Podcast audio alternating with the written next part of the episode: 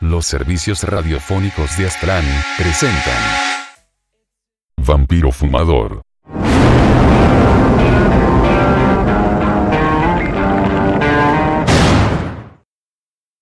Intrina.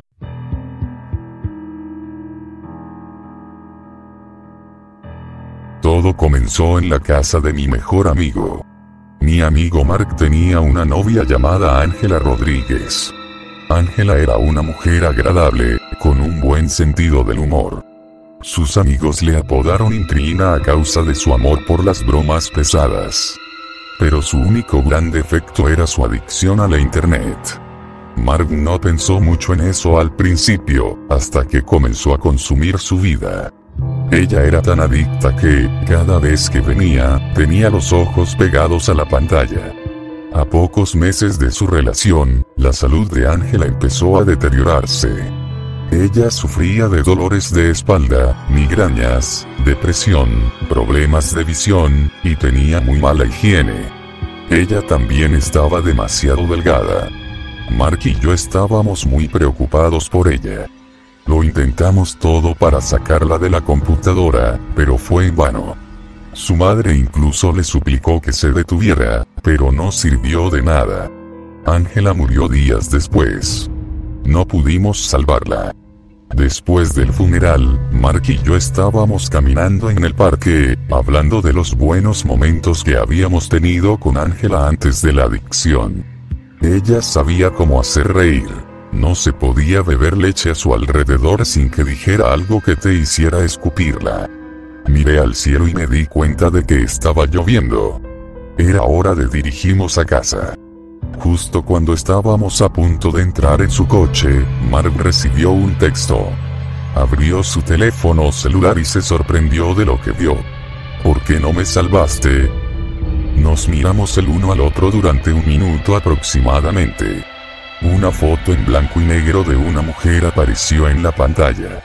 Sus ojos eran negros como el carbón. Temblando, Mark cerró su teléfono móvil, y nos dirigimos en silencio a casa.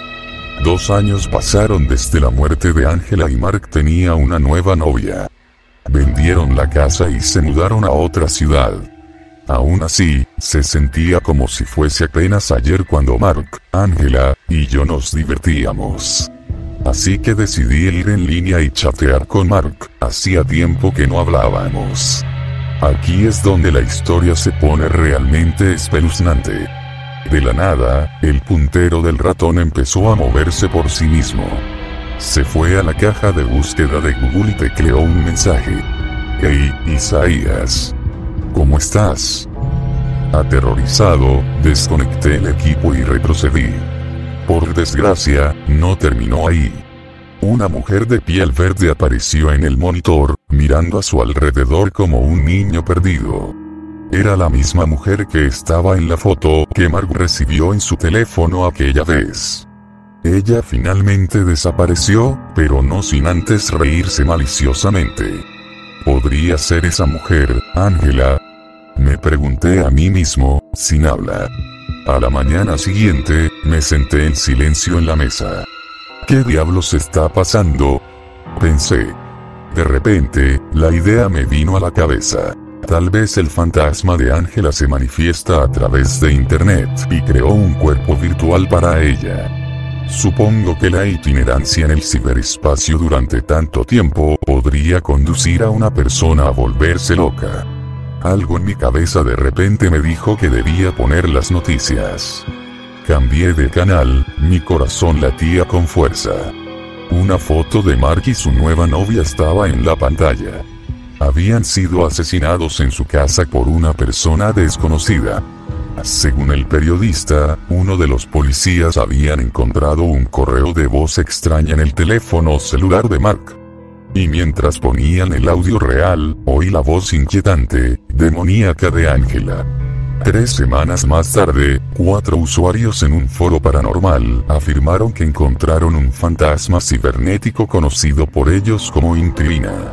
De acuerdo a estas cuatro personas, Intrina, el fantasma cibernético, sabía de alguna manera sus números de teléfono y comenzaron a llamarlos y gastarles bromas. Ese demonio verde aún me persigue hasta hoy. Voy a hacer todo lo posible para detenerla. Pero si no puedo yo, deseo que alguien más pueda.